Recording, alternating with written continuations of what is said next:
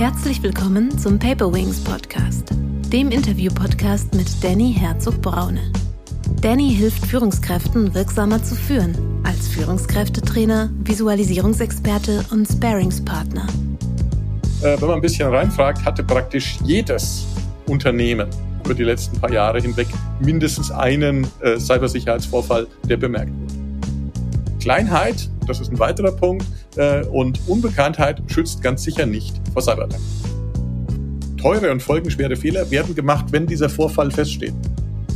20 bis 30 Prozent von dem, was Sie für IT ein ausgeben, sollten Sie mit Bezug zu Sicherheit investieren. Herzlich willkommen, liebe Zuhörerinnen und Zuhörer, zu einer neuen Paperwings Podcast Folge.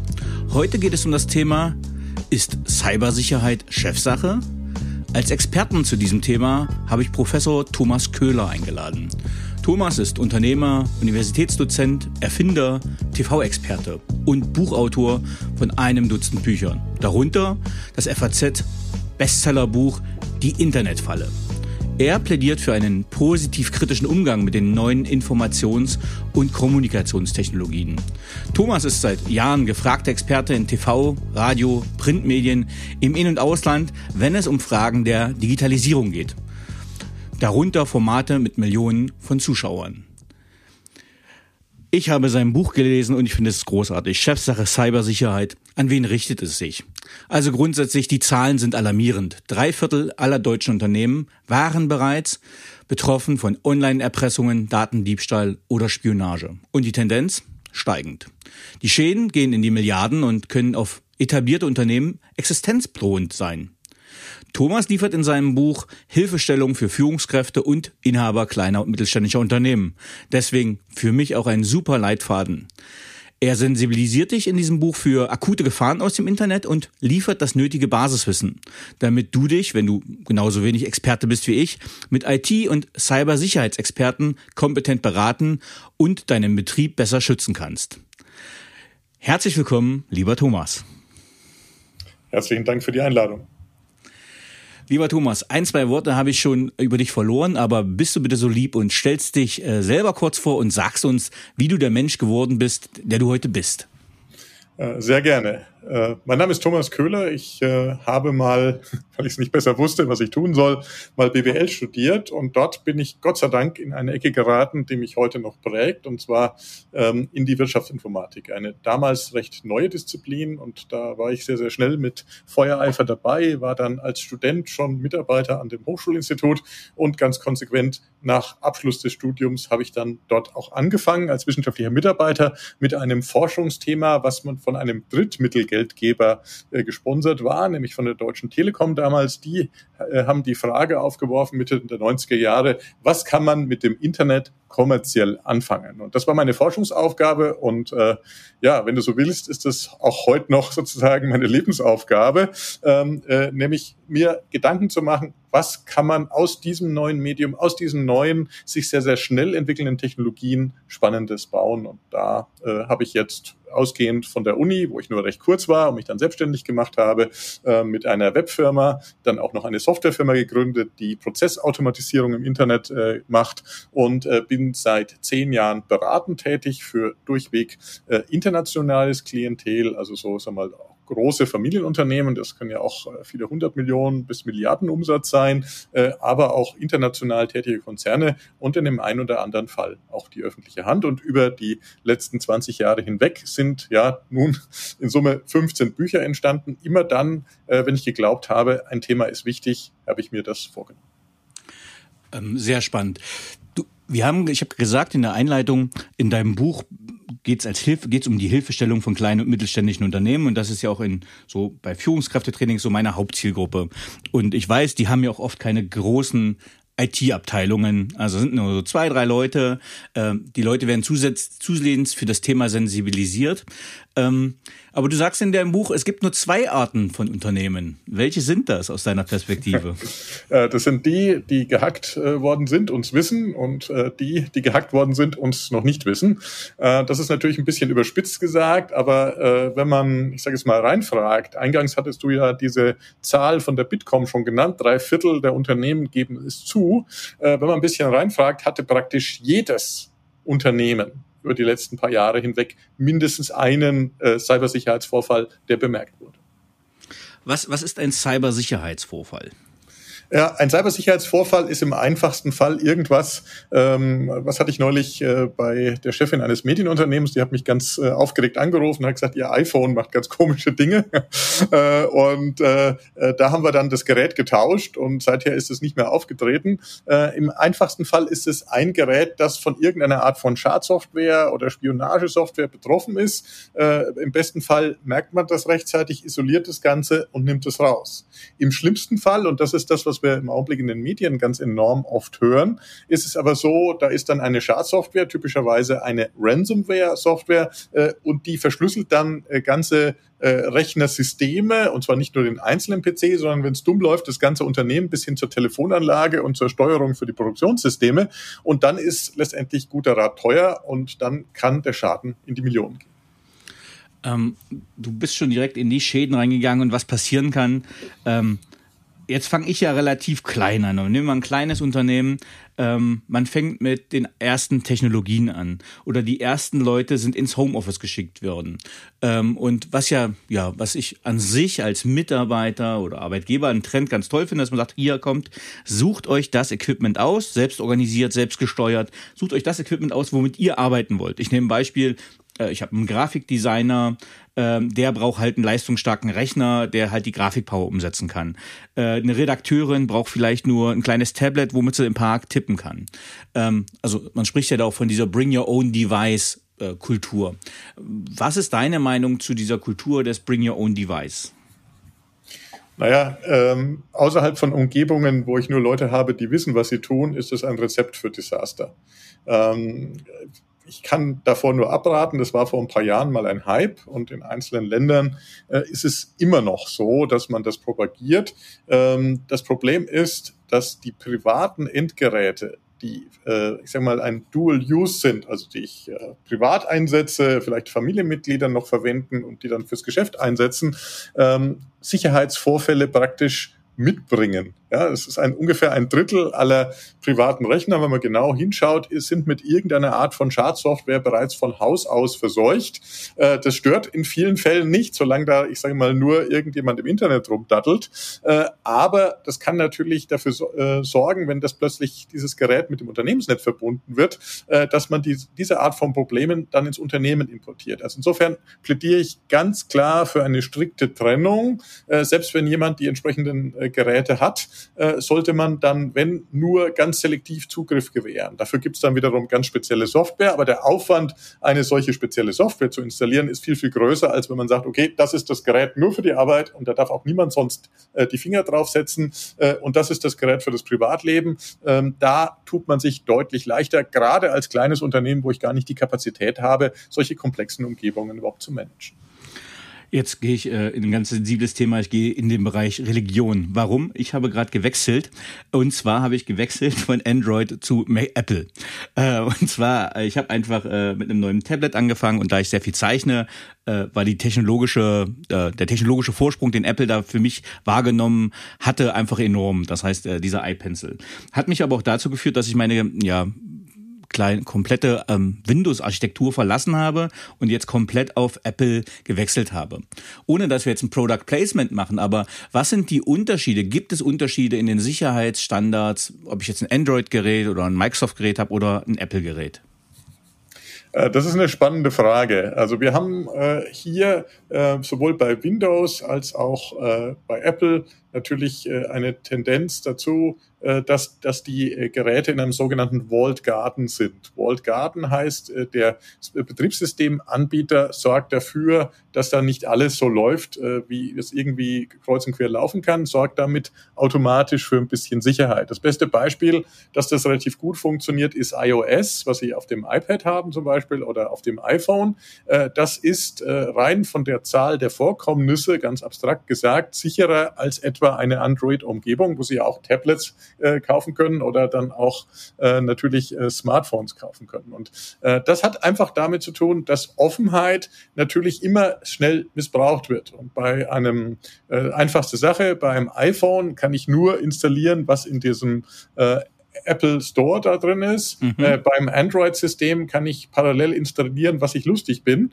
äh, auf dem typischen Gerät und damit äh, ist dann ganz automatisch die Hürde niedriger für irgendwelche Schadsoftware. Also insofern kann man schlecht sagen, das ein oder andere ist äh, sicherer oder unsicherer. Äh, klar ist, äh, je höher die Mauern, umso schwieriger ist es für die Schadsoftware-Lieferanten. Äh, und klar ist auch, und das ist der Punkt jetzt in Richtung Windows vor allen Dingen, äh, je mehr ein System verbreitet ist, umso anfälliger ist es, weil sich natürlich die Cyberverbrecher auf das konzentrieren, wo sie die größte Reichweite haben. Deswegen, wenn man es rein von den Zahlen her analysiert, ähm, die äh, Mehrzahl zum Beispiel der Ransomware-Vorfälle oder insgesamt der Cyberattacken konzentriert sich auf Windows-Systeme, weil die natürlich auch dominierend sind in den Umgebungen der Unternehmen. sehr, sehr viel weniger gibt es bei iOS oder bei dem macOS macOS äh, und äh, noch mal weniger gibt's bei Linux, wobei Linux gerade leider so ein bisschen aufholt. Da äh, ist, muss man auch sich von der Vorstellung verabschieden, das wäre jetzt das sichere System per se.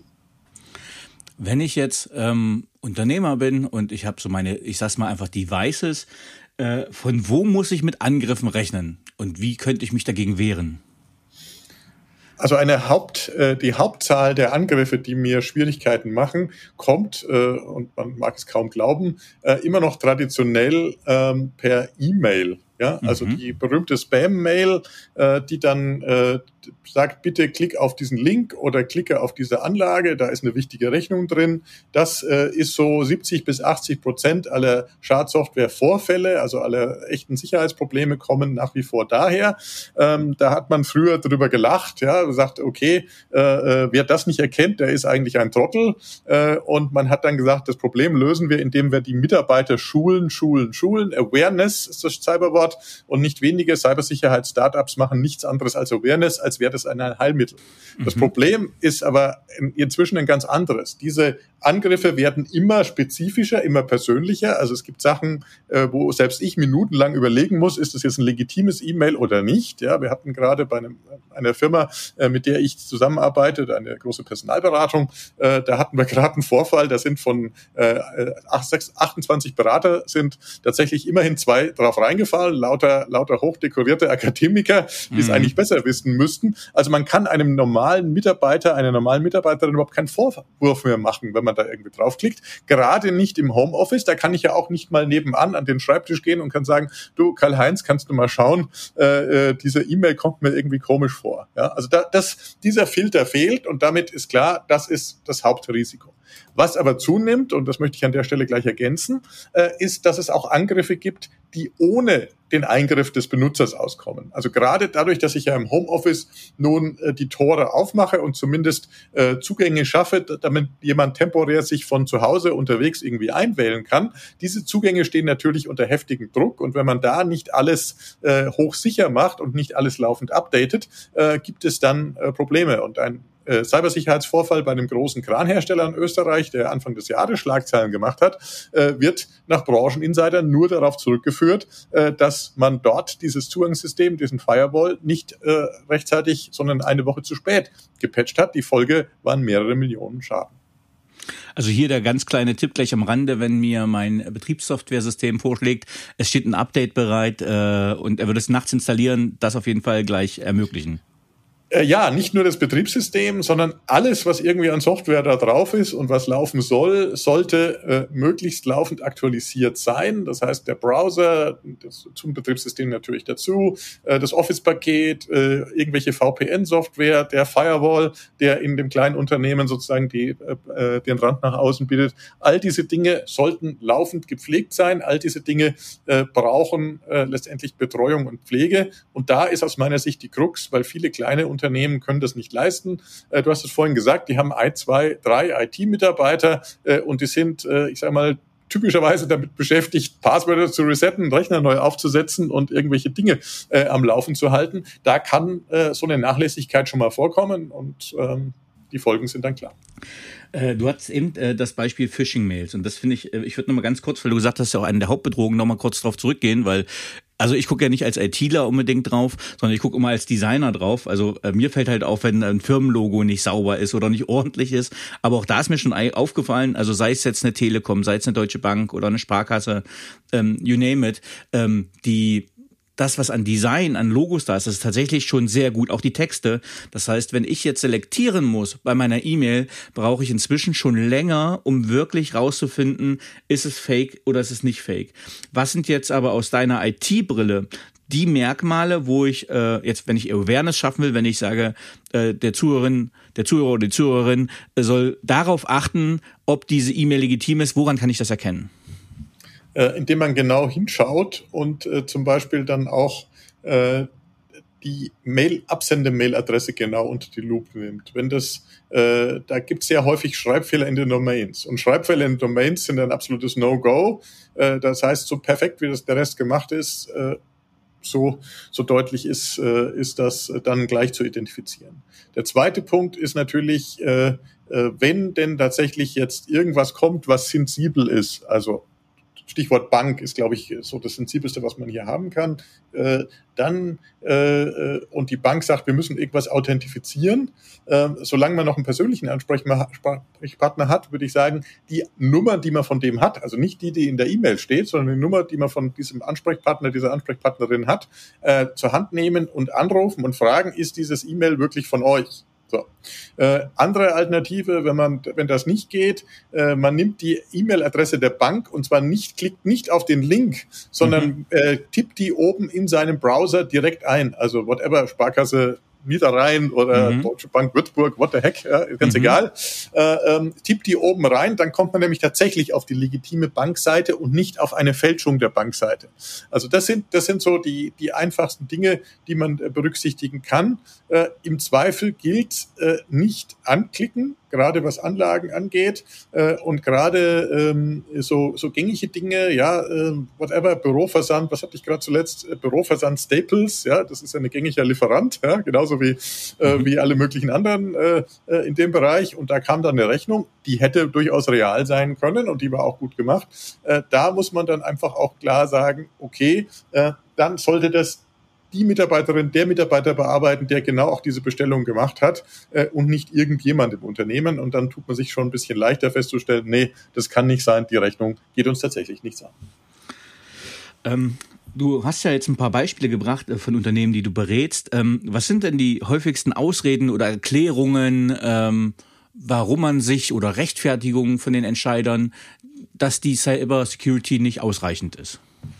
Ja, also wir haben natürlich immer erstmal den Klassiker. Ja, wir, äh, wir sind so klein und unbekannt, uns, äh, für uns interessiert sich doch keiner. Ja, das, äh, das ist ja so immer der, der Mittelständler, so nach dem Motto, das, das spielt überhaupt keine Rolle. Wir, wir, wir sind, wir sind ja da unwichtig. Äh, und dem kann man entgegenhalten, ja, selbst wenn ich nur ein paar Dutzend Mitarbeiter habe, äh, kann das trotzdem interessant sein, weil irgendwas von Interesse habe ich ganz bestimmt, weil sonst wäre ich nicht erfolgreich mit dem, was ich tue. Und das kann ganz unterschiedlich sein. Also jetzt nur mal vielleicht kurz zwei Beispiele, um das mhm. mal zu illustrieren. Ähm, äh, vor Jahren äh, gab es äh, einen äh, wenigen Jahren gab es einen Vorfall bei einer Firma aus dem äh, Raum Nürnberg, äh, die sich spezialisiert hat auf Plattenspieler. Also für die mhm. jüngeren Leser, das ist das mit den schwarzen Scheiben, was Opa noch hat oder was gerade furchtbar wieder im Trend ist im Zeitalter von MP3. Und es gibt einen boomenden Markt für super teure Plattenspieler, die typischerweise ein paar tausend Euro kosten. Ja, das mhm. ist vielen gar nicht gewahr. So. Und dieser Markt wird überwiegend bedient von kleinen Mittelständlern, äh, die dann halt sich darauf spezialisieren, den perfekten Plattenspieler zu bauen. So. Und da fängt das Problem an. Äh, das wollen natürlich andere auch. Äh, und da hatten wir einen Fall, ich habe mit dem Inhaber dieser Firma gesprochen, äh, der hat ein neues Plattentellerlager, also mit die Platte besonders ruhig läuft, vorgestellt auf einer Messe und konnte dann das Staunen nicht verkneifen, weil ein paar Stände weiter eine chinesische Billigmarke genau dieses Lager hatte. Ja, Ende vom Lied war, man hat dann rausgefunden, der Server war gehackt worden, schon ungefähr ein Jahr vorher und der Wettbewerber hat fleißig mitgelesen, hat alle Konstruktionspläne runtergezogen und hat dann günstig äh, bei sich in der Fabrik nachgebaut. Äh, Forschungsaufwand null äh, Markterfolg aber sehr, sehr hoch, weil der Kunde im Zweifelsfall nicht danach fragt. Und das ist ein schönes Beispiel dafür, dass es auch ein kleines Unternehmen komplett treffen kann. Jetzt macht nicht jeder irgendwelche, äh, ich sag mal, Entwicklungsleistungen, aber selbst ganz, in ganz anderen Dingen äh, kommt es auch vor. Nur ein kleines Beispiel, Baufirma. Ja, viele Baufirmen, gerade so Tiefbaufirmen, leben von Aufträgen der öffentlichen Hand. So, äh, das Entscheidende ist aber bei der öffentlichen Hand, wenn ich da einen Auftrag gewinnen will, gerade als Baufirma, weil alle ja mit den gleichen Materialien, den gleichen Kosten und den gleichen Maschinen arbeiten. Ich muss äh, die Kalkulation richtig machen. Und wenn jemand anders meine Kalkulation früher kennt als ich, dann kann er sich danach richten und kann mich permanent unterbieten. Sowas kommt im industriellen Maßstab vor. Das ist bewiesen, dass das bei, bei der Lieferung von ICE-Zügen zum Beispiel äh, äh, schon passiert ist. Ähm, das kommt aber auch im Klein-Klein vor, wenn hier sozusagen nur die lokale Stichstraße ähm, äh, in irgendeinem Dorf gemacht wird. Auch da schaut man gerne mal nach dem Wettbewerber und was der so kann. Und da sind im Internetzeitalter die Sitten verlottert. Deswegen ist diese eine Sache, äh, uns trifft es nicht, ganz sicher falsch. Jetzt hast du ganz viele äh, Sachen schon gesagt jetzt, und, und gute Beispiele. Das finde ich gerade ganz wichtig und spannend. Punkt eins äh, Daten. Äh, Punkt zwei Forschungsergebnisse. Punkt drei Geld. Also du hast gesagt, Phishing-Mail zum Beispiel wird einfach eine Rechnung untergejubelt, dass man halt Geld überweist. Forschungsergebnisse, klar, klassischer Research and Development äh, Abgriff. Was sind die, was sind die Ziele? Also was, also das sind jetzt drei Beispiele. Was sind die Ziele von ja, Angriffen? Und die nächste Frage wäre, wer macht das? Weil du hast gerade gesagt, es kann der kleine Nachbar sein äh, und das scheint mir noch nicht griffig. Also wenn ich jetzt überlege, keine Ahnung, hier wäre eine Personal, hier noch eine andere Beratung in der Straße, wer würde der mich angreifen, würde der Sachen ziehen? Also kannst du das noch ein bisschen aus, ausführen? Äh, nat natürlich gerne. Ähm, zunächst mal, äh, äh, Gelegenheit macht Diebe und das gilt auch äh, im Cyberumfeld. Äh, und äh, wir müssen ein bisschen differenzieren. Äh, die Angreifer sind natürlich nicht immer dieselben. Mhm. die, die gängigsten Bedrohungen äh, ähm, möchte ich vielleicht mal voranstellen. Und die gängigste mhm. Bedrohung äh, kommt aus, äh, ich sage jetzt mal, professionell äh, kriminellen Strukturen, die überwiegend in Osteuropa sitzen und den Westen tangieren. Äh, das sind quasi richtige Cybercrime-Startups, äh, die äh, verschicken Ransomware und äh, erpressen dann den Nutzer, nachdem sozusagen seine Daten verschlüsselt wurden, äh, bekommt man diese nur zurück gegen die Zahlung von irgendwelchen Bitcoins oder anderen Kryptowährungen. Das ist das dominierende Problem. Das ist das, wovon man immer wieder äh, liest und was man immer wieder mal im Fernsehen sieht. Da gab es ja auch gerade äh, im Bereich der öffentlichen Hand gab es ja dann auch äh, dann einige äh, Dinge. Jetzt haben wir hier ein Telefon läuten. Ich habe keine Ahnung, was hier läutet. Das, das ist mein iPhone, um Gottes Willen. Ähm, äh, nicht, nicht mein iPhone, das ist aus, sondern meine Apple Watch. Äh, ich, ich kann nur, kann, ich kann nur Entschuldigung bitten. Ich habe jetzt, äh, ich wusste bis gerade eben wusste ich nicht, äh, dass dieses Ding komplett autark aufläuten äh, kann. Ja, Siri äh, hat mitgehört. Siri hat mitgehört. Siri hat mitgehört und äh, meine Nachbarin hat angerufen. Äh, die, die muss ich jetzt mal kurz ins Leere laufen lassen. Das hilft leider nichts. Ähm, äh, aber aber zu, zurück zu diesem wirklich wunderbaren Ding. Wenn man bei Ransomware, Ransomware ist das größte Problem, das ist typischerweise hochprofessionell. Äh, mhm. Was es daneben noch gibt, äh, sind äh, Cyberattacken, die darauf zielen, ähm, dann äh, wertvolle Informationen auszuspähen. Die können bei großen Unternehmen auch von staatlichen Akteuren sein. Geheimdienste sammeln sozusagen äh, in fremden Ländern Informationen ein und geben sie an Unternehmen äh, im eigenen Land weiter. Das wird weltweit gemacht. Das gibt es schon seit vielen hundert Jahren. Das Internet ist letztendlich nur ein neues Werkzeug. Man muss nicht mehr hin, man muss sich nicht mehr einschleichen, sondern kann aus der Ferne bequem ausspionieren. Und der dritte Punkt, und das ist auch ein, wieder ein großes Thema für äh, kleine Unternehmen, der dritte Punkt ist, man spioniert aus. Man spioniert aus die Organisation, also gar nicht die Inhalte, sondern schaut, wer spricht mit wem, wer ist der Chef, wer ist die Chefassistentin, wer oder der Chefassistent, äh, wer macht die Buchhaltung und so weiter und geht dann in einem richtigen Augenblick rein und schickt dann eine gefälschte Mail rein zum Beispiel oder ruft an äh, mit der Stimme des CEOs, alles lauter solche Sachen gibt's und sagt, äh, wir müssen dringend an unseren Lieferanten was überweisen, aber der hat jetzt eine neue Kontonummer und Sie müssen das gleich machen, liebe Frau Doktor sowieso, damit, Sie, damit wir dann auch weiter produzieren können mit solchen gefälschten Dingen, ich sage immer, das ist der Enkeltrick für Unternehmen, äh, das ist eigentlich kein Cybersicherheitsproblem, aber doch irgendwie auch, weil da nur das Unternehmen ausgespäht wird. Da muss man gar nicht unbedingt eine Sicherheitslücke haben. Da reicht manchmal schon äh, in irgendeiner Art und Weise, äh, dass man einfach äh, zu transparent ist und auf Facebook oder LinkedIn oder Xing man zu viel über das Unternehmen erfährt. Äh, da kann beinahe jedes mittelständische Unternehmen von Attacken berichten. Ich würde gerade sagen, ich glaube, in, äh, hier in Würzburg gibt es eine Firma, SnapEddy heißt die, ähm, die hat eine Software entwickelt, wo ich ähm, ja Daten aus öffentlich zugänglichen sozialen Netzwerken greifen kann. Äh, das heißt zum Beispiel LinkedIn. Und wenn ich jetzt sage thomas.köhler.itsicherheit.de äh, und ich sehe, da arbeitet noch eine Sandy Köhler, dann kann ich vielleicht davon direkt ableiten, dass es dann sandy.köhler.itsicherheit.de ist. Ähm, also quasi logisch abgeleitet, aber und jetzt noch das Ganze weitergesponnen. Vielleicht kann ich mir dann denken, okay, vielleicht ist ja Rechnung.itsicherheit.de dann die E-Mail der Finanzbuchhaltung und ähm, ja, spannendes Thema, weil es ja Normierung und Standardisierung sind, gerade auch kein bei großen Firmen wie SAP etc. Da wäre das ja gängig. Ähm, hui, also gar nicht so leicht. Ähm, du hast in deinem Buch von einem CEO-Fraud gesprochen. Was ist ein CEO-Fraud?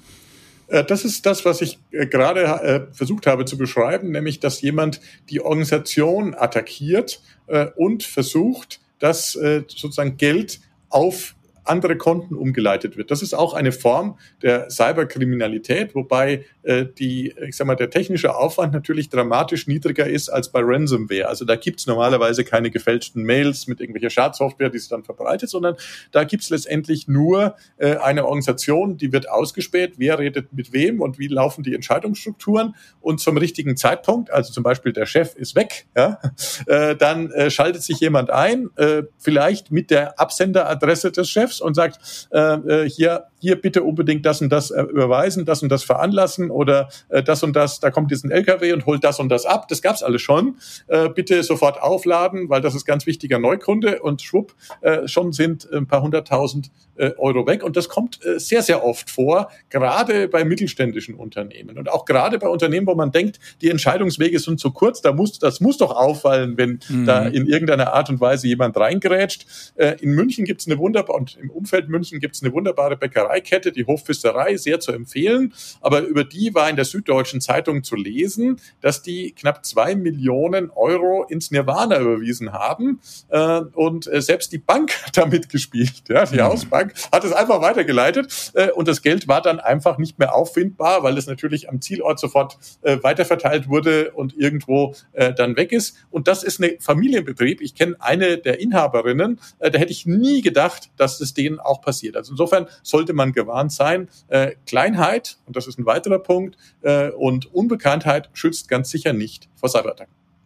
Ich hatte letztens im Podcast einen Berater, auch aus München, ähm, der zum Beispiel bei Geiselbefreiungen berät. Hat ein Buch geschrieben, ganz interessant, ein ehemaliger KSK-Offizier, ja, welche psychologischen Mechanismen ergreifen, wie man das Ganze verhandelt. Jetzt ist, äh, hast du vorhin ein Beispiel gesagt, wo man ja nicht Personen als Geisel nimmt, sondern Daten als Geisel nimmt. Und ja, wie gehe ich jetzt? Jetzt passiert mir das als Mittelständler, als Geschäftsführer, äh, keine Ahnung, alle meine Computer wurden verschlüsselt, äh, meine Daten wurden abgegriffen und ich nehme mal ein Beispiel, ich habe 15.000 Kunden, äh, ich habe keinen Zugriff mehr, ich kann keine E-Mails mehr schicken etc., habe keine Backups. Was wäre jetzt die Handlungsempfehlung? Rufe ich jetzt das LKA an, rufe ich einen Berater? Was, was mache ich jetzt? ich schau mal, ob ich noch ein Backup habe. und ich, ich habe irgendwo ein T-Shirt, äh, das ist so ein typisches Nerd-T-Shirt, habe ich irgendwann mal geschenkt bekommen. Auf dem steht ganz groß, kein Backup, kein Mitleid. Und das ist auch... Und das ist auch das Motto dafür, ja. Das ist irgendwie, äh, äh, weil äh, gegen solche Art von Ransomware, wenn die mal da ist und äh, ich sag mal wesentliche Teile des Betriebs lahmgelegt hat, kann ich mich eigentlich nur noch dann aktiv wehren, wenn ich ein hinreichend äh, aktuelles äh, und unverseuchtes Backup habe. Und unverseuchtes Backup ist ein wichtiges Stichwort. Äh, vielerorts wird Backup einfach nur sozusagen so ausgespielt auf irgendeinen Server und wenn der Server aus dem Netzwerk erreichbar ist, dann ist natürlich das Backup oftmals auch betroffen. Also mhm. insofern ist, wäre das äh, äh, letztendlich die richtige äh, Vorgehensweise, dann zu sagen, okay, wir müssen jetzt schauen, dass wir innerhalb von möglichst kurzer Zeit das Ganze dann wiederherstellen. Äh, wenn das nicht gelingt, äh, dann äh, bin ich mehr oder weniger auf Gedeih und Verderb den Verbrechern ausgeliefert. So äh, ungern ich das sage, dann äh, bleibt wohl nichts anderes übrig, als zu bezahlen. Äh, aber selbst dann ist gar nicht ausgemacht, dass man A, diesen richtigen Entschlüsselungscode bekommt und dass es B dann auch funktioniert. Äh, so gab es 2020 einen Fall in der Schweiz, die Firma Swiss Windows, die ist daran pleite gegangen. Ein ganz simpler Fensterbauer, also klassischer Mittelständler, wenn man so will, ähm, mhm. die äh, haben es nicht mehr geschafft, nach einem Ransomware-Vorfall die Produktion wieder anzufahren und damit war es dann nach ein paar Wochen vorbei mit dem Business. Und das ist genau äh, das, das Thema, was man hier berücksichtigen muss. Das sind existenzbedrohende Risiken. Äh, Vorsagen kann man nur, wenn man, wie vorhin gesagt, alles möglichst aktuell hält, sich geeignete Schutzsoftware hält und vielleicht das Netzwerk dann auch in verschiedene Teile segmentiert, so dass man nicht automatisch sozusagen komplett verseucht wird, wenn man mal sich eine Schadsoftware einfängt, was früher oder später passiert. Und natürlich, damit man dann ein Backup und einen Notfallplan hat. Und zu einem Notfallplan gehört auch eine Telefonnummer von einem Spezialisten, den man äh, letztendlich anrufen kann. Und natürlich sollte man sich an die Polizei wenden. Dort gibt es natürlich auch Spezialisten für Cybercrime. Äh, aber man darf da in der Praxis akut nicht zu viel Hilfe erhoffen. Ähm, ich arbeite selber, gestatten äh, mir da mal die Anmerkung daran, dass das ein bisschen besser wird. Ich bin ab Herbst, äh, habe ich einen Lehrauftrag ähm, in dem Masterstudiengang äh, äh Kriminalistik an der äh, Hochschule der Polizei in Brandenburg und mhm. beschäftige mich explizit mit dem Thema Cybercrime, weil dort gibt es natürlich eine große Lücke. Ich freue mich sehr, dass man mir diese wichtige Aufgabe anvertraut hat. Äh, und ich habe äh, in ähnlicher Form schon einzelne Ausbildungen hier auch und gerade äh, mit der gleichen Zielgruppe hinter mir und weiß, es gibt viele engagierte Kolleginnen und Kollegen in der Polizei oder in den äh, Behörden, die sich engagiert drum kümmern. Aber es gibt natürlich auch äh, noch einen erheblichen Nachholbedarf. Das heißt, dieses Wettrennen Kriminelle äh, gegen äh, letztendlich ähm, dann äh, die Polizei, das ist im Augenblick leider ja beinahe verloren. Das, das muss man realistisch sagen. Also insofern keine Hilfe erwarten, sich selber helfen, selber helfen mit einem Team und äh, im besten Fall hat man übrigens auch noch eine Cyberversicherung. Eine gute Cyberversicherung hat zum Beispiel auch eine Art äh, First Response dabei. First Response heißt, äh, ich habe dann eine Hotline äh, von einem Spezialisten, äh, den ich dann anrufe und der hilft mir dann sozusagen beim Aufräumen, weil, ganz wichtig, viele Fehler werden äh, gemacht, viele teure und folgenschwere Fehler werden gemacht, wenn dieser Vorfall feststeht. Das heißt, Notfallplanung, den richtigen Spezialisten sofort, äh, äh, koste es, was es wolle, hinzuziehen, dann hat man die Chance, die Auswirkungen noch zu begrenzen, dann ist es möglicherweise noch nicht zu spät. Ähm, Dankeschön. Du hast gerade eben auch nochmal gesagt, äh, das Wettrennen ist eigentlich fast schon verloren. Also ich kenne das noch aus Zeiten der Bundeswehr, wenn man da guckt in den IT-Sektor, da haben wir das ja auch so ein bisschen, äh, wo man das Cyber Innovation Hub etc. Sachen aufstellen will. Äh, ich habe selber meinen IT-Bereich geleitet, also Entwickler zu kriegen, Leute mit Know-how, die sind ja auf dem Markt wie leergefegt.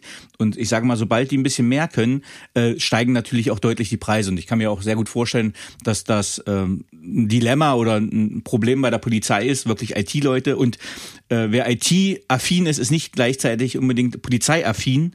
Das heißt, ich, die Anforderungen, die das äh, mit sich bringt, zum Beispiel die körperlichen, ohne ein Klischee zu bemühen, aber ich glaube schon, dass da teilweise unterschiedliche Lager gibt.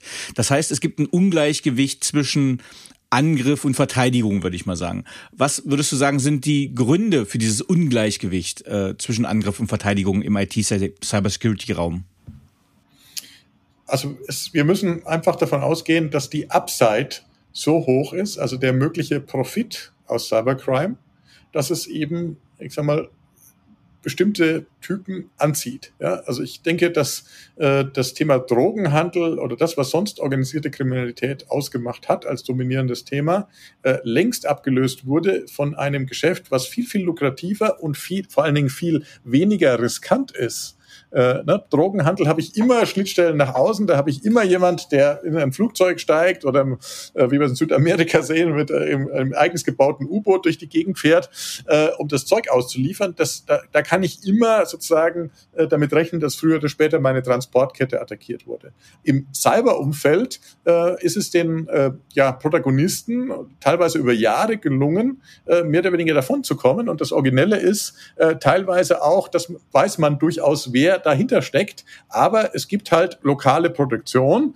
äh, und äh, deswegen äh, kann man auf Instagram zum Beispiel lustige Videos finden, wo irgendwelche Cybercrime-Mafia-Bosse äh, mit ihrem Lamborghini Donuts drehen auf irgendeiner belebten Kreuzung einer osteuropäischen Großstadt und die Polizei hält noch den Verkehr auf, damit ja niemand äh, diese äh, ja, Darbietung stört.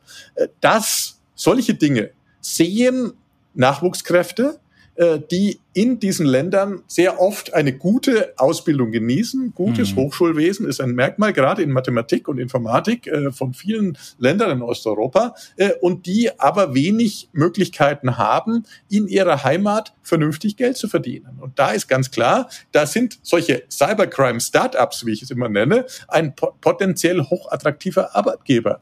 Und mit jedem Millionen Ransomware was die einnehmen, können die natürlich viel, viel, viel mehr Leute anheuern und viel, viel mehr ausgeben. Und das ist aus meiner Sicht das Erschütternde in dem Thema. Ich gehe davon aus, dass wir gerade jetzt so vielleicht 2020 ungefähr den Punkt überschritten haben, wo die Angreifer im Schritt besser aufgestellt sind und schlauer sind, hm. klüger sind als die Verteidiger. Und das macht mir Sorgen. Hm. Ja, gibt es vielleicht eine kleine äh, äh, Sendeempfehlung ähm, für dich als Experten vielleicht zu trivial, aber ich habe gerade die Serie auf Netflix gesehen, Startup, äh, sind gerade drei Staffeln draußen. Ähm, klingt erstmal so ein bisschen langweilig, aber ziemlich spannend, weil es um Kryptowährungen geht, um organisiertes Verbrechen, das sich quasi eher im Darknet ähm, verbreitet und wie die Ströme sind. Und für, ich sag mal, Laien wie mich war es halt schon interessant zu durchschauen, welche Mechanismen da greifen, äh, ja, über Ländergrenzen hinweg und wie quasi äh, jenseits der sichtbaren Oberfläche auch Drogenhandel quasi funktionieren kann. Also ein sehr spannendes Thema. Du hast auch vorhin gesagt, du bildest die Polizei aus. Ähm, du beschreibst in deiner in deinem Buch auch dass die Arbeit von IT-Forensikern. Was sind IT-Forensiker? Ja, Forensiker sind die, die, ja, um mal das, den CSI-Vergleich zu bemühen, die dann hinterher die Leiche anschauen und schauen, äh, woran ist die denn gestorben? Oder was ist denn äh, da? Oder sind da jetzt noch Giftstoffe drin, die man dann irgendwie behandeln muss? Äh, das ist der Job des Forensikers, sozusagen die Spuren des Angriffs äh, verständlich zu machen um dann zu verhindern, dass sich das wiederholt äh, und äh, letztendlich, um im Idealfall dann auch äh, rauszufinden, wo kommt denn dieser Angriff her. Das heißt, das Ganze dann zuzurechnen. Und dieses Zuzurechnen äh, ist furchtbar schwierig, weil natürlich äh, Cyberkriminelle ihre Spuren gerne verwischen. Und deswegen äh, amüsiere ich mich immer im Fernsehen, wenn es wieder heißt, das waren die Russen oder das waren die Chinesen oder das waren die Amerikaner. Das ist nämlich im Regelfall gar nicht so einfach festzustellen. Mhm. Bloß weil in dem Programmcode ein paar Brocken Russisch stehen, heißt das noch lange nicht, dass das aus Russland kommt. Ja? Äh, also da gibt's Indizien dafür, aber Zurechenbarkeit ist ganz, ganz schwierig. Zurechenbarkeit hat man immer erst dann, wenn man einen Vorfall hat, wo dann jemand sagt, also übrigens, wir sind die ruhig Ransomware Gang und äh, hier bitte an diese Adresse so und so viel Bitcoin äh, schicken, dann hat man zumindest diese Zieladresse und weiß, aha, äh, diese Zieladresse kriegt sonst auch öfter mal äh, Ransomware. Das ist vermutlich tatsächlich genau diese eine Gang. Wer denn da tatsächlich dahinter steckt und in welchem Land äh, diejenigen, die davon profitieren, sitzen, ist damit absolut nicht ausgemacht. Also klar ist, äh, es ist, je genauer man hinschaut, äh, wird es eigentlich immer komplizierter. Ja, wir haben gerade den äh, 27. Juli 2021, auch vielleicht mal um eine äh, zeitliche Achse zu geben. Und neben der, äh, ja, den Unwettern und den Flutkatastrophen, die wir gerade in Deutschland haben, äh, ging aber auch ein Vorfall durch die Presse, ähm, dass ein Einkaufsmarkt in Skandinavien äh, einen Angriff erlebt hat. Kannst du ein bisschen was über diesen äh, Cybersicherheitsvorfall sagen, was die Strukturen sind, was dahinter steht und ähm, wie man sich hätte vielleicht wehren können. Ja, es ging um die äh, ja, Ladenkette Coop, die, den Markennamen kennt man auch noch aus Mitteleuropa. Hierzulande gibt's den gar nicht mehr, aber äh, in Skandinavien gibt's eigentlich nur zwei große äh, Lebensmitteleinzelhandelsketten. Eine davon ist Coop. Äh, und wenn wir jetzt in Schweden, und da, da ging es um Schweden, äh, anschaut, dann ist das Ganze ja ein Flächenland, äh, was sich, äh, ich sag mal, sehr, sehr viele kleine Ortschaften in die Fläche verteilen. Und in vielen Regionen gibt's nur einen einzigen Laden und nur einen, einen Coop. Und damit äh, merkt man so, Moment mal, äh, wenn man dort nichts mehr zu kaufen bekommt, ist möglicherweise das ein großes Problem. Wenn man hier, ich sag mal, in München oder in Würzburg nicht mehr zu, bei Rewe nichts mehr gibt, ja, dann geht man halt zum Edeka. Ja, das spielt jetzt überhaupt keine Rolle. Ähm, äh, aber in so einer Region ist es durchaus ein großes Problem. Und was da passiert war, ist, äh, Coop hat äh, äh Dienstleistungen von einem IT-Dienstleister eingekauft äh, und dieser IT-Dienstleister wurde gehackt. Also Coop konnte gar nichts dafür. Mit der Folge aber, dass die Kassensysteme und Abrechnungssysteme in diesem Supermarkt gar nicht mehr funktioniert haben. Jetzt muss man wissen, dass Skandinavien sehr frühzeitig ähm, sich vom Bargeld mehr oder weniger verabschiedet hat. Ja, also jeder, ähm, ich sage mal, äh, Straßen, äh, äh, Musiker nimmt inzwischen dort äh, Kreditkarten oder Zahlungskarten äh, und äh, im Supermarkt ist es extrem unüblich, dass jemand mit Bargeld bezahlt. Ja, das mhm. ist, äh, da bricht dann das Chaos aus. Ne? Äh, und jetzt ist es so, jetzt geht dieses Zahlungssystem nicht mehr und man kann jetzt einfach nicht mehr per Zettel und Bleistift vielleicht alternativ was ausrechnen. Und das hat dann dazu geführt, dass Coop jetzt tagelang komplett lahm lag. Und zuerst haben sie den Laden zugesperrt und dann haben sie angefangen, die Lebensmittel gegen irgendwelche Spenden zu verschenken weil ganz einfach das Mindesthaltbarkeitsdatum bei vielen Artikeln einfach abläuft äh, und äh, letztendlich diese Attacke komplett und vollständig dazu geführt hat, dass dieser Laden stand.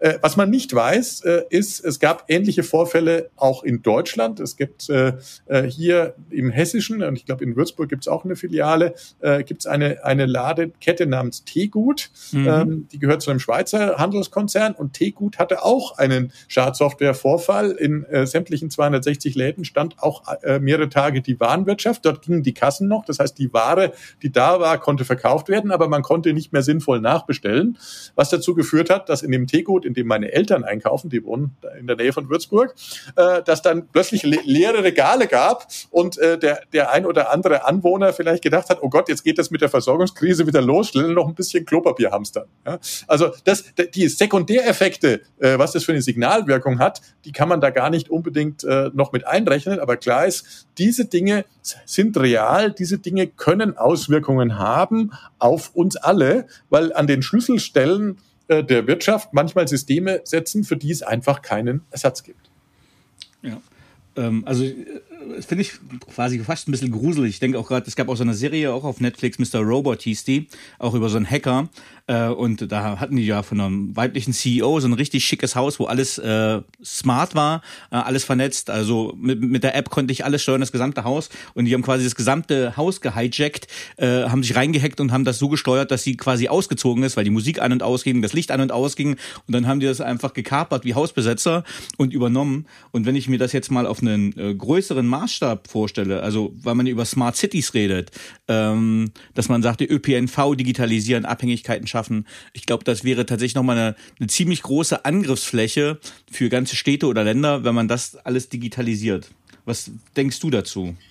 Äh, ich, ich sehe das äußerst kritisch. Also ähm, vielleicht gestatte mir noch ein kurzes Wort zu diesem Haus, mhm. äh, das äh, aus Mr. Robot das ist, äh, das hat durchaus ein reales äh, Vorbild. Äh, ich mhm. habe vor einigen Jahren dieses Risiko-Smartphone mal mit dem einem Fernsehteam von Galileo, mhm. diese Infotainment-Format, diskutiert und wir haben eine ganze Sendung drüber gemacht und wir hatten tatsächlich in den USA einen Fall gefunden, wo jemand seine Frau, die nach der Scheidung noch in der Villa saß, auf diese Art und Weise hat versucht hat rauszuekeln, äh, indem da mitten in der Nacht das Licht und die Musik anging und all so ein Zeug. Also diese Fälle sind durchaus real auf einem kleinen Sachen. Also es, sind jetzt nicht besonders häufig, das muss man zugeben. Und die meisten äh, Menschen haben natürlich auch kein super vernetztes Haus, ja. Und äh, oder irgendwann reiße ich den Router raus und dann war es das auch äh, mit diesen Vorfällen. Aber auf einer Infrastrukturebene, also sozusagen auf einer Smart City-Ebene zum mhm. Beispiel, mhm. oder äh, bei allem, was uns äh, letztendlich als Kultur und als Gesellschaft ausmacht, äh, sind diese Vorgänge dann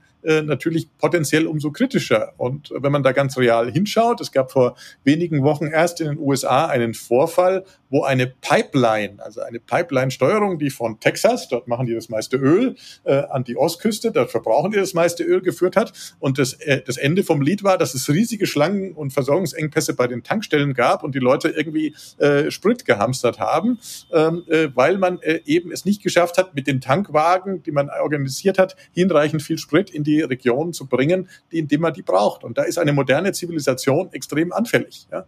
Äh, um das nur mal zu illustrieren, wenn ich jetzt äh, in äh, whatever, in, äh, in Würzburg am Kongresszentrum oder in München am Stachus mal äh, die, die Ampelschaltung in alle Richtungen nur für drei Minuten auf grün schalte, äh, würde ich sagen, äh, erzeugen wir ein Chaos, äh, was man vermutlich Stunden braucht, das wieder aufzuräumen. Äh, ganz einfach, weil die Leute sich darauf verlassen, dass die Infrastruktur funktioniert und die Fehlfunktionen eben dann, ich sage jetzt mal, tödlich sein können, einerseits, aber eben auch in den Folgen zweiter Art natürlich dann auch dazu führen können, dass eben bestimmte Dinge dann so in Mitleidenschaft gezogen werden, dass ein solches komplexes System, wie ich sage jetzt mal eine technische Zivilisation, vorübergehend, hoffentlich nur vorübergehend aus den Fugen gerät. Ähm, was war der dir bekannte, bisher folgenreichste Cybersicherheitsvorfall weltweit? Wenn man jetzt Unternehmen anschaut, dann war das vermutlich äh, der Vorfall ähm, bei Maersk. Und wenn man äh, das Thema, äh, ich sag mal, äh, ich sag mal Zivilisation anschaut, dann waren das die Stromausfälle in der Ukraine, äh, die da politisch motiviert waren und die dann äh, an einem Weihnachtsfest viele Leute haben im Dunkeln und in der Kälte sitzen lassen. Ähm, äh, vorangegangen waren in beiden Fällen Cyberattacken. Aber wenn man auf die Unternehmen sich fokussiert, dann war das äh, bis dato Maersk. Maersk ist äh, ein weltweit bekanntes Unternehmen, was Container äh, über verschifft. Ja, mhm. das heißt, ähm, man kommt an denen kaum vorbei, wenn man etwa aus China Ware bezieht oder oder weltweit irgendwelche Dinge hin und her äh, transportiert über die Weltmeere im Wesentlichen.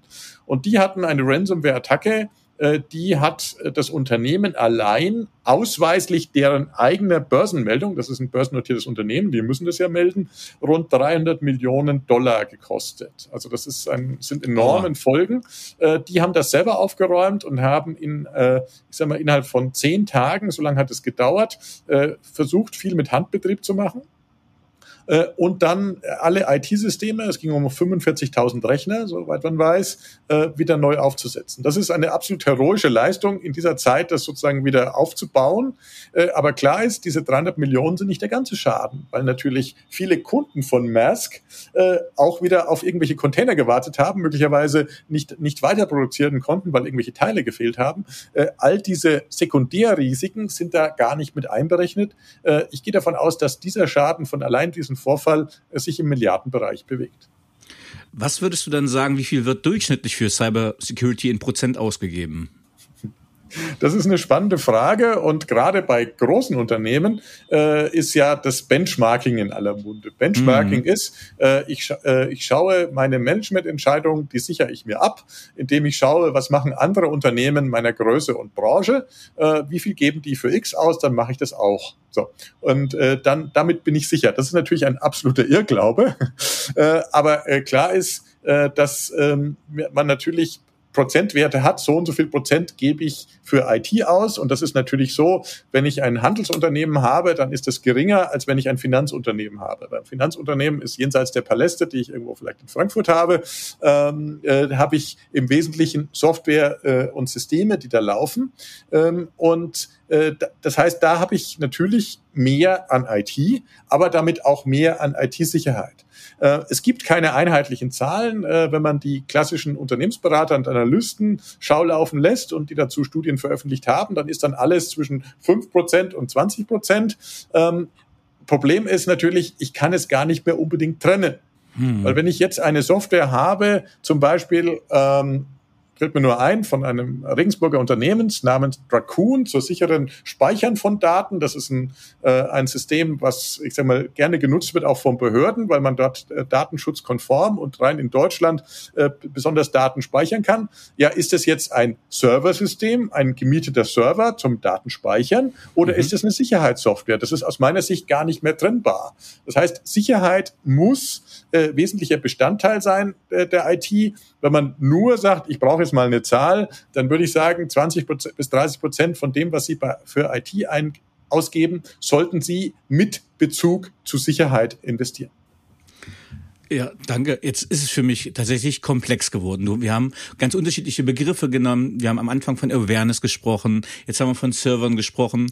Und wenn ich jetzt äh, einen KMUler nehme, also einen Geschäftsführer eines kleinen mittelständischen Unternehmens, der nicht aus der IT kommt, der nicht Wirtschaftsinformatiker ist, ähm, der sein Unternehmen hat. Und dem müsstest du jetzt sagen, also an der Hand abgezählt, welche welche Baustellen gibt es? Welche Cybersecurity-Lösungen gibt es? Wo kann man ansetzen? Könntest du da was aufstellen, dass du sagst, okay, das ist Baustelle A, B, C, D? Ja, nehmen wir uns einfach mal so einen kleinen Mittelständler vor. Äh, was hat der heute? Der hat über die letzten 20 Jahre einiges neu bekommen. Früher gab es mal Telefon und Fax, vielleicht steht noch irgendwo ein Fax, ähm, aber äh, dann kam es ja relativ dicke, dann, dann kam die Unternehmenswebsite dazu, dann kam das E-Mail dazu, äh, dann kam irgendwelche Kollaborationsplattformen dazu äh, und dann kam vielleicht ein Webshop dazu oder zumindest irgendein Bestellsystem oder eine Verknüpfung mit irgendwelchen Lieferanten oder Kunden. Mhm. Das sind so die wesentlichen äh, Dinge. Das heißt, äh, wir haben heute an einem Büroarbeitsplatz praktisch immer einen äh, PC und dieser PC ist an einem Netzwerk und dieses Netzwerk hat irgendwo eine Internetverbindung, weil natürlich Mitarbeiter irgendwas im Internet recherchieren, bestellen, E-Mails rein und rausschicken. Das ist der einfachste Fall. Äh, und daraus ergibt sich schon ganz automatisch, was ich wirklich brauche, nämlich ich brauche äh, einerseits zu meinem E-Mail-Programm, was ich irgendwo habe, und so äh, einen Schutz für die einzelnen Rechner, also einen Virenschutz und im Idealfall äh, natürlich auch einen Virenschutz, der an dem Übergang zwischen Unternehmen und äh, dem Außen, also dem bösen oder dem potenziell gefährlichen Internet ist. Und ich brauche dort natürlich einen Firewall, der zwischen drin und draußen äh, dann vermittelt. Und wenn ich eine Website habe, dann brauche ich irgendeinen Mechanismus, äh, ähm, also wenn es mehr als eine simple Website ist mit den Bildern vom Geschäftsführer und, äh, und dem Gebäude, äh, sondern wenn über die irgendeine Art von Geschäft läuft, dann brauche ich dafür auch einen Schutz, dann brauche ich entsprechende Schutzmechanismen, die dafür sorgen, dass nicht jemand in meinem Webshop bestellt, ohne zu bezahlen. Ein übrigens durchaus gängiges Problem, was viele, mhm. viele, viele, die jetzt gerade mit E-Commerce anfangen, früher oder später ganz überrascht zur Kenntnis nehmen. Das heißt, ich habe Baustellen, absichern, ich muss sozusagen den Rahmen nach außen absichern, ich muss die einzelnen Rechner absichern, ich muss dafür sorgen, dass alle Systeme auf dem aktuellen Stand sind. Das mache ich, wenn ich so bis 10, 20 Systeme habe, noch meistens irgendwie manuell. Und wenn es größer ist, habe ich quasi dann Systeme, die dann automatisch mein Netzwerk überwachen und dafür sorgen, dass jeder Rechner die entsprechende Software hat. Also da wird es dann, ich sage jetzt mal, sukzessive komplexer. Fünf bis acht bis zehn Rechner kann ich noch relativ gut überblicken. Da kann ich mir dann auch die Software, muss ich mir gar nicht unbedingt mehr selber kaufen, installieren und einen Server betreiben, sondern das äh, kann ich dann als Mietsoftware irgendwo benutzen, irgendwo aus der Cloud raus. Äh, das funktioniert im Regelfall ähm, besser, als wenn ich das selber mache, ähm, wenn ich das dann auch richtig konfiguriere. Also hier sind, ich sage jetzt mal, geht wieder eine Ent Entwicklung der IT Hand in Hand mit der Sicherheit. Ähm, worauf ich besonders achten muss, ist natürlich das Homeoffice und die Möglichkeit für externe auf meine Systeme zuzugreifen. Da muss ich genau hinschauen. Da wurden in der Vergangenheit große Fehler gemacht die viele Unternehmen jetzt gerade teuer zu stehen kommen. Man hat äh, in dieser ersten Corona-Welle alle ins Homeoffice geschickt. Das ist ja gut und richtig und wichtig so. Aber man hat sehr oft von jetzt auf gleich irgendwas installiert. Und wir wissen alle, nichts ist beständiger als das Provisorium. Gerade in der IT, wenn es irgendwann mhm. mal funktioniert hat, dann fasst man das nie auf keinen Fall mehr an. Äh, und wenn man dann, ich sage mal, geschlampt hat mit Passwörtern oder Systemen, dann ist es letztendlich eine Einladung für einen Angreifer, sich mal umzusehen. Ähm, vielen, vielen Dank, Thomas, dass du uns einen Einblick gegeben hast und auch an die Zuhörerinnen und Zuhörer. Ich könnte mich natürlich noch ewig jetzt im Gespräch verlieren. Ähm, aber dafür sei einfach eine Empfehlung ausgesprochen. Also das frisch erschienene Buch äh, vom Campus Verlag Chefsache Cybersicherheit, der 360-Grad-Check für Ihr Unternehmen. Äh, es ist sehr gut strukturiert, es ist sehr gut nachvollziehbar, also auch für den IT-Line. Ähm, ich finde, es ist sehr hilfreich, einfach einen sehr guten Überblick zu haben und sich dann auch zum Beispiel kompetent an seine IT-Abteilung oder einfach mit anderen IT-Experten austauschen zu können, um einfach zu wissen, wo sind Angriffsflächen, wo sind Angriffspunkte, wie habe ich das Ganze einzuordnen. Wir haben ja gerade auch nochmal gesprochen, wie viel Geld sollte man ausgeben. Das ist ja auch immer eine Frage, wie viel gebe ich ins Marketing, wie viel gebe ich IT-Sicherheit. Ähm, aber ähm, auch wenn ich eigentlich der Marketing-Mensch bin und immer sage, mehr Geld ins Marketing, ähm, da, wir haben die Beispiele gehört, da kann es einfach zur, zur, ja, zur Existenzbeendigung des Unternehmens führen, wenn ich äh, mich nicht ausreichend schütze. Also von daher, ähm, ist ein tolles Buch, mir hat es sehr geholfen. Ähm, ich habe leider noch ganz viele To-Dos entdeckt, äh, die es da äh, zu beachten gilt. Ähm, aber äh, ich glaube, absolute Sicherheit wird es auch in dem Bereich nie geben. Ähm, Thomas, jetzt hätte ich noch ein, zwei kurze persönliche Fragen. Auf welche beruflichen Fehler oder Erfahrungen hättest du gern verzichtet? Das ist natürlich, natürlich eine gemeine Frage. Also je, je mehr man macht, umso mehr Fehler macht man. Also insofern, äh, ich habe aus äh, vielen Fehlern oder äh, Entscheidungen, die sich im Nachhinein nicht als ganz richtig äh, rausgestellt haben, immer eine Menge gelernt. Also insofern äh, weiß ich es nicht. Äh, ich selber äh, hatte bisher Glück. Ich bin nicht Opfer einer Cyberattacke geworden äh, und ich hatte bisher vor allen Dingen das Glück, dass ich mir beruflich eigentlich immer was raussuchen sollte. Ich habe es nicht immer geschafft, alles zu beenden. Also ich bin äh, äh zwar habe zwar eine Forschungsprofessur, aber ich habe meinen Doktor nicht geschafft, weil ich da ganz einfach aus dieser äh, Uni raus bin, um eine Firma zu gründen. Und dann merkt man sehr schnell, also entweder mache ich mit 100 Prozent die Firma oder ich mache es mit 80 Prozent und dann reicht's nicht, dann wird's nicht gut genug, dann wird es kein Erfolg. Also insofern mhm. hat man immer Entscheidungen, die man hinterher hinterfragt. Ich würde es in vielen Fällen äh, ähnlich machen. Ich würde aber bei einzelnen Themen länger dranbleiben. Und das ist mein persönliches Learning jetzt aus den letzten 20 Jahren äh, Beschäftigung mit IT und IT-Sicherheit. Äh, das Timing ist entscheidend. Wir reden immer von dieser Hochgeschwindigkeit Digitalisierungswelt und früher hieß es Internetjahre sind Hundejahre. Also in einem äh, äh sozusagen in einem Jahr passiert quasi das, was in sieben Jahren passiert. Das mag alles richtig sein, aber ich persönlich habe die Erfahrung gemacht, dass ich mit äh, gleich drei Sachen, die ich erfunden und mir ausgedacht und bis zum Prototypen gebracht habe, äh, vom Timing her dramatisch falsch lieg. Also hatte ich 1999 hatte ich ein System, das hieß Meinungssuchmaschine. Da war meine Idee, man könnte doch ähm, als Markenartikler nur darüber froh sein, wenn man weiß, was die Kunden im Internet sagen. Zu dem mhm. Zeitpunkt gab es kein Facebook und nichts, aber es gab natürlich Kundenforen und da konnte man durchaus sich schon austauschen zu Produkten, also zum Werkstattservice von irgendeiner Autowerkstatt oder sowas. Mhm. Äh, und da haben wir mit Sprachwissenschaftlern der Uni Würzburg zusammen was gebaut, um sozusagen diese Meinungen in geschriebenem Text automatisch auszuwerten und auf das, was man heute Dashboard nennt, zu verbreiten. Das war toll. Das haben wir bundesweit von Bayersdorf bis BMW, ja, bei allen großen Markenartikeln vorgestellt. Alle fanden es klasse. Gekauft hat leider überhaupt niemand. Ich wiederhole, überhaupt niemand. Null, nada, nothing. Ja, es war das ultimative Desaster. Einen sechsstelligen Betrag versenkt. Hätte man das fünf Jahre später gemacht und hätte äh, gemerkt, dass dann das Thema Social Media Monitoring in aller Munde war, dann wäre das möglicherweise ein sehr, sehr großer Erfolg geworden. Heute gibt es keinen Markenartikler, der ohne eine Lösung, die im Prinzip das Gleiche macht, äh, mehr rauskommt. Also insofern ist Timing wichtig und mein persönliches äh, Learning ist, äh, das Timing richtig hinzubekommen. Man kann auch furchtbar viel zu früh da sein und das ist, äh, wenn man so will, das Tragischste, was ich erlebt habe. Äh, eine schöne Lessons learned. Was wäre die berufliche Leistung, auf, du, auf die du besonders stolz bist? Ja, Stolz ist immer so, so, so, ein, so ein besetzter Begriff. Also ich bin sehr stolz und sehr froh drum, äh, dass ich äh, es immer geschafft habe, ähm, mit den Dingen, die mich interessiert haben, auch die, die ich spannend fand und die mir auch am Herzen lag, äh, so viel ähm, ja, Geld zu verdienen, dass ich meine Miete bezahlen kann. Äh, äh, die den, die äh, Multimillion-Internet-Idee äh, das hatte ich gerade gesagt, die ist vielleicht an mir vorbeigegangen, aber es hat immer gereicht und es hat immer gereicht, auch dort äh, zu leben und auch so zu leben, auch in der Einteilung meines Tagesablaufs, äh, dass ich äh, das so, so machen äh, konnte und auch kann, äh, wie ich es gerne wollte. Und ich glaube, das ist ein Wert an sich, da bin ich ein klein bisschen stolz drauf, würde ich sagen. Ein schönes Beispiel. Welche Fähigkeit bzw. Fertigkeiten möchtest du gerne haben, die du noch nicht hast?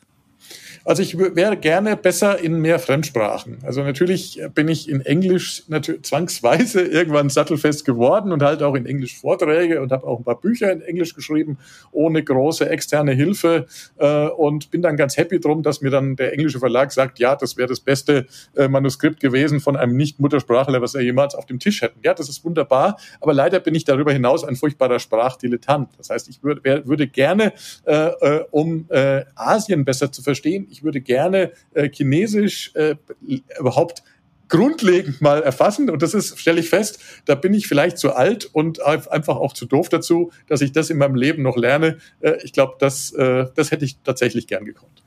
Also ich habe mir tatsächlich, hier gibt's ja ein sehr äh, renommiertes Institut für Sinologie in Würzburg und ich habe mal einen Monat äh, Wirtschafts- äh, oder Chinesisch Intensivkurs gemacht. Ähm, also das ist so, als ob man mal ganz kurz die Augen ins Wasser reinhält und äh, dann erschließt sich erst ein Ozean. Also wenn ich gucke, wie viele Schriftzeichen das hat, das ist tatsächlich eine sehr, sehr, sehr, sehr, sehr, sehr lange Reise, wenn man Chinesisch lernen will. Äh, aber tatsächlich hätte mich das auch mal gereizt, da äh, tiefer reinzugehen. Aber den Traum habe ich auch abgeschlossen, weil das mir zu komplex geworden ist. Ähm, welches Buch oder Bücher äh, haben dich am meisten geprägt beziehungsweise dein Leben beeinflusst?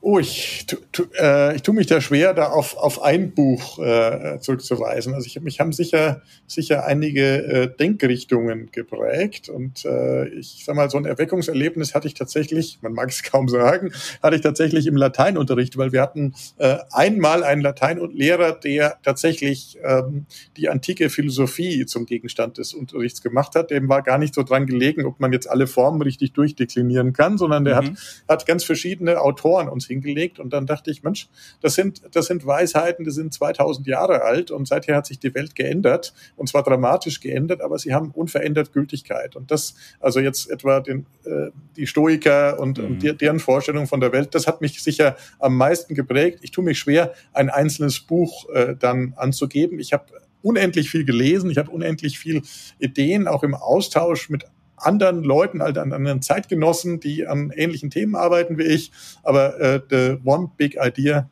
war bisher nicht dabei. Okay. Wofür engagierst du dich in der Freizeit? Also ich äh, bin gebürtiger Würzburger, ich bin äh, auch aufgewachsen da in der Gegend und hab, äh, bin später mal ähm, aus persönlichen Gründen Richtung München gezogen, hatte dort auch meine Firma und hatte dann mit einer privaten Veränderung, wie man so schön sagt, also eine langjährige Lebenspartnerschaft, äh, ging auseinander, äh, äh, war mein Leben auf Null. Und dann habe ich mir überlegt, was willst du eigentlich machen und wo willst du eigentlich sein und bin dann äh, aufs Land gezogen und wohne jetzt äh, südlich von München äh, am Tegernsee. Also nicht direkt am Tegernsee, da habe ich zu wenig Bücher für verkauft, aber irgendwo mitten in einem der Orte am Tegernsee. So. Und äh, dort habe ich gemerkt, dass da wohnt man ja in so einer Art Paralleluniversum. Ja, das ist ja ein Urlaubsgebiet, das ist ein, ist ein Dorf, 6000 Einwohner, aber äh, im Prinzip, wenn jetzt nicht gerade Lockdown ist, ist dann immer was los und dann ist, äh, ich sage jetzt mal, äh, äh, durchaus prominent was los. Aber selbst in dieser Gegend, wie die es, ich sag mal, in Deutsch, selbst in Deutschland kaum Wohlhabende gibt, selbst in dieser Gegend gibt es äh, Armut, selbst in dieser Gegend gibt es Fälle, für die man sag mal, sich überlegen muss, warum fallen die durchs Raster, warum wird da nichts gemacht? Und deswegen habe ich äh, mit einem äh, Team von Freunden, das äh, nennt sich Club Tegernsee, vielleicht allejenigen, die das mal nachschauen wollen, haben wir, äh, ich sag mal, uns engagieren wir uns für regionale Belange im Landkreis und kümmern uns zum Beispiel um Alte, bei denen die Rente nicht mehr reicht, um, äh, ich sage jetzt mal, einen vernünftigen Lebensstandard führen zu können. Und die laden wir äh, in das lokale Top-Restaurant, das Tegernseer Bräustüber, das ist vielleicht auch überregionalen Begriff, äh, einmal im Jahr ein. Jetzt gab es natürlich den Lockdown und dann haben wir uns was einfallen lassen und haben äh, 620 Pakete gepackt, die dann von äh, entsprechend verteilt wurden, sodass die, die gerade, ich sage es mal, ohnehin wenig haben und im Lockdown natürlich noch mal isolierter sind, auch in irgendeiner Art und Weise in Bezug haben. Also das ist sozusagen mein Anliegen zu schauen, was ist bei, in der Umgebung, was kann ich tun, was kann ich äh, machen, ähm, äh, um eben diese kleinen Nöte des Alltags, dieses kleine Drumrum, davor nicht die Augen zu verschließen. Und ich glaube, da kann ich eigentlich nur jeden ermuntern, äh, dann mal aufzustehen und mal hinzugehen und zu sagen, okay, auch bei mir gibt's was zu tun, äh, egal ob das jetzt, ich sage jetzt mal, eine Altenhilfe, eine Flüchtlingshilfe oder ähnliches ist. Ähm, äh, wir kümmern uns auch massiv zum Beispiel um behinderte Kinder. Äh, eines der größten Logistikaktionen der letzten Jahre, die wir gemacht haben, waren äh, 50 50 behinderte Kinder samt Betreuerin in den Zoo zu fahren nach München. Sie können sich gar nicht vorstellen, wie komplex das ist, weil Sie ja nicht jeden wirklich in so einen Bus setzen können. Äh, da merkt man erstmal, dass Geld überhaupt nicht alles ist. Das, äh, und das ist mein Anspruch, zu sagen, wenn wir helfen, dann aber auch mit unserem Know-how, mit der Logistik, mit dem Bus, mit hin und her fahren und so weiter. Äh, und das ist, glaube ich, auch ein Anspruch. Ne? Nicht der Geldbeutel ist schnell geöffnet und ich glaube, jeder von uns hat genügend Geld, um dem einen oder anderen Good Cause was zu geben. Mein Anliegen ist es auch praktisch zu helfen und sich entsprechend auch selber hinzustellen mit der eigenen Zeit und dem eigenen Engagement. Und da hoffe ich, dass wir da möglichst viele Nachahmer finden. Ja, beeindruckend. Du hast jetzt sehr schön gesagt, äh, dein Engagement für Charity. Und das leitet eigentlich ganz gut in die nächste Frage über, nämlich, was möchtest du am Ende deines Lebens von dir sagen können, erreicht zu haben? Äh, er hat das, was er gemacht hat, äh, gut gemacht. Er hat in irgendeiner Art und Weise äh, die Gesellschaft weitergebracht. Also ich habe vielleicht so ein bisschen Sendungsbewusstsein. Äh, du hattest vorhin das Internetfallebuch äh, äh, genannt.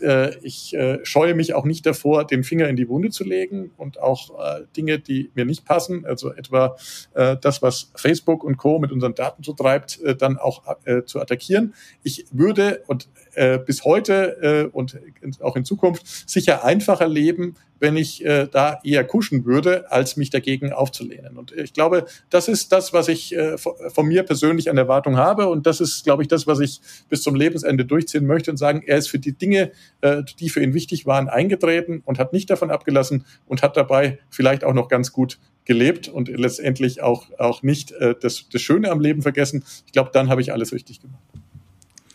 Hast du ein Lebensmotto? Und wenn ja, wie lautet es?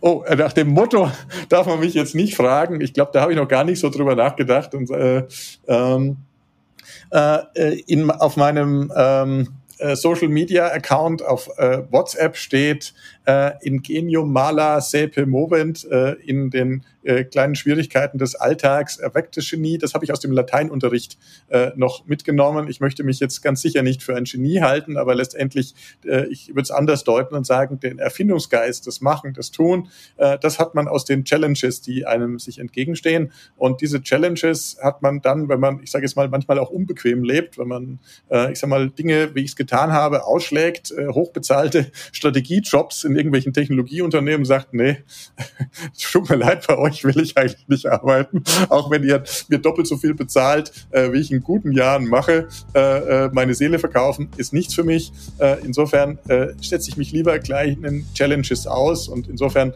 ist, wenn überhaupt, das vielleicht noch das Motto, Ingenium Mala Sepe Moment. Lieber Thomas Köhler, vielen, vielen lieben Dank, dass du mich und die Zuhörerinnen und Zuhörer mit auf die Reise genommen hast in äh, die Welt der Cybersicherheit, uns einen Überblick gegeben hast von, ja, von, vom Individuum, was kann das Individuum machen, hin zur Firma bis, ja, dass wir wirklich mal äh, nationalstaatliche Interessen quasi beleuchtet haben. Äh, vielen, vielen lieben Dank, dass du da warst. Danke für die Einladung. Hat Spaß gemacht. Wiedersehen. Wiedersehen. So, liebe Zuhörerinnen und Zuhörer, ich hoffe, Ihnen hat dieser Podcast gefallen. Wenn er Ihnen gefallen hat, hinterlassen Sie gerne ein Abo, eine positive Bewertung und empfehlen Sie diesen Podcast weiter. Bleiben Sie gesund. Mit besten Grüßen, Ihr Danny Herzog Braune.